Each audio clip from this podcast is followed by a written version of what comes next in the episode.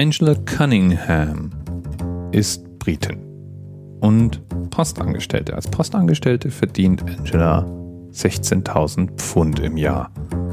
Das sind so in etwa 24.000 Euro. Und Angela, 40 Jahre alt, alleinerziehend, spielt Lotto. Oder spielte Lotto. Das ist nämlich so eine dieser interessanten Fragen für mich. Ich spiele ja nicht Lotto. Ich frage mich, wenn ich so wie Angela mit Lotto 52 Millionen Euro gewinne, würde ich dann weiterspielen? Aus reiner Tradition?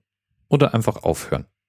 Denn es ist eigentlich wahrscheinlicher, vom Blitz getroffen zu werden, als so einen Gewinn im Lotto abzuräumen. Das heißt, wenn ich einmal so hoch gescored habe, kann ich eigentlich aufhören. Aber vielleicht macht man das ja dann aus reiner Sentimentalität weiter.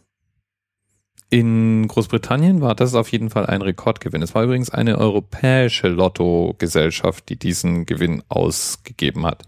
Und Angela Cunningham hat dann auch erklärt, sie wird jetzt ihren Job bei der Post kündigen und von ihrer kleinen Wohnung in eine Villa in Italien umziehen. Und ich konnte es jetzt nicht finden, aber ich vermute mal, da wohnt sie auch heute noch, weil 52 Millionen Euro reichen ja auch so eine Weile. Mit diesem Gewinn übrigens, das war so ein nettes, lustiges Seitenfaktum, ist Angela reicher als die Prinzen William und Harry. Und hat dabei den ganzen Stress nicht, den die beiden haben. Wer jetzt 52 Millionen Euro für viel Geld hält und anfängt in Gedanken durchzugehen, was er denn mit so viel Geld anfangen würde, dem möchte ich jetzt entgegenrufen. Das ist nichts. Das sind Peanuts. Es geht viel höher. Beispiel der Euro-Jackpot, der 2015 ausgegeben wurde an einen Tschechen und 90 Millionen Euro umfasst hat. Oder der Euro Millions Jackpot, 190 Millionen Euro, 2011 ausgegeben. Wir hätten dann noch von Powerball 590 Millionen Dollar am 18. Mai 2013. Das war damals der größte Jackpot in der Geschichte der amerikanischen Powerball Lottery. Und ging an eine 84-jährige Dame aus Florida.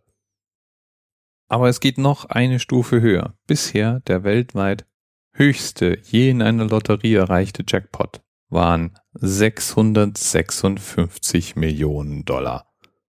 Und die wurden am 30. März 2012 in der amerikanischen Mega Millions Lottery geknackt.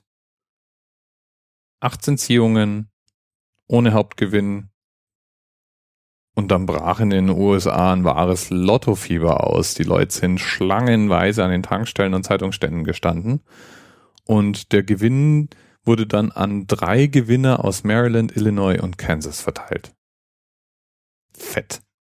656 Millionen Dollar. Krass. Doch nochmal zurück. Es ist das Jahr 2005. In der Powerball Lottery befindet sich ein üppiger Jackpot, den es zu knacken gilt. Noch am selben Abend liefen die Drähte heiß bei der Powerball-Zentrale und die frisch gebackenen Möchtegern-Millionäre meldeten sich mit ihren Gewinnzahlen. Allein, es war dann zum Schluss die stolze Zahl von 110 Gewinnern. Eine Rekordzahl. Nie gab es mehr Gewinner. Und weil es eben so viele Gewinner waren, waren es dann auch keine Millionen Gewinne, sondern 100 bis 500.000 Dollar, je nachdem wie viele Zahlen es letztlich waren. Was war passiert? Und das ist tatsächlich wirklich ziemlich schräg. Am Anfang dachte man bei Powerball noch, dass es ein Betrugsversuch gewesen wäre und sie untersuchten das Ganze und fragten die Gewinner, wie sie denn auf ihre Zahlen gekommen seien. Der erste, den sie gefragt haben, hat gesagt, naja, es war ein Glückskeks. Das ist tatsächlich gar nicht so selten, dass es Glückskekse gibt, die einem Lottozahlen oder Glückszahlen versprechen.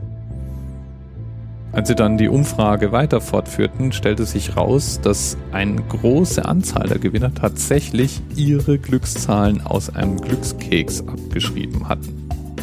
Und dieser Glückskeks aus einer bestimmten Fabrik in den USA stammte. Und von dieser Geschichte, die ich übrigens in einem amerikanischen Podcast zum ersten Mal gehört habe, weiß ich auch, dass es den Beruf des Glückskeks-Textautoren gibt. Inzwischen nehme ich an, ist dieser Prozess voll automatisiert und technisch. Damals konnte man tatsächlich, wenn man wollte, einen Autor finden, der den Text irgendwann mal entworfen hat, egal wie banal er war. Und in dem Fall eben über 100 Zettel derselben Glücksziffer ausgegeben hatte.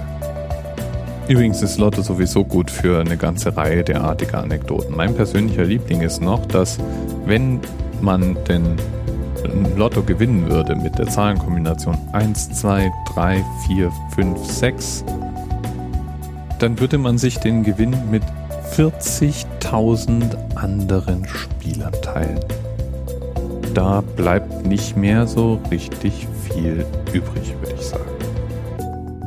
Übrigens, der grundsätzliche Denkfehler beim Lotto, der oft auftritt, ist, dass die Zahlenkombinationen, die kommen, in irgendeiner Form miteinander zusammenhängen. Das heißt, dass es Zahlenkombinationen gibt, die wahrscheinlicher sind als andere. Das ist tatsächlich nicht so. Und weil du diesen Podcast jetzt hier gehört hast, solltest du Lottospieler sein, wirst du bitte hoffentlich nie die Zahlenkombination 1 bis 6 tippen.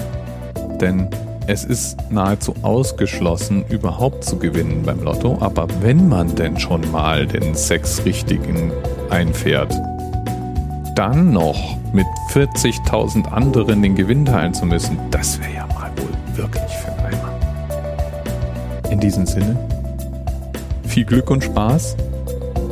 Bis bald.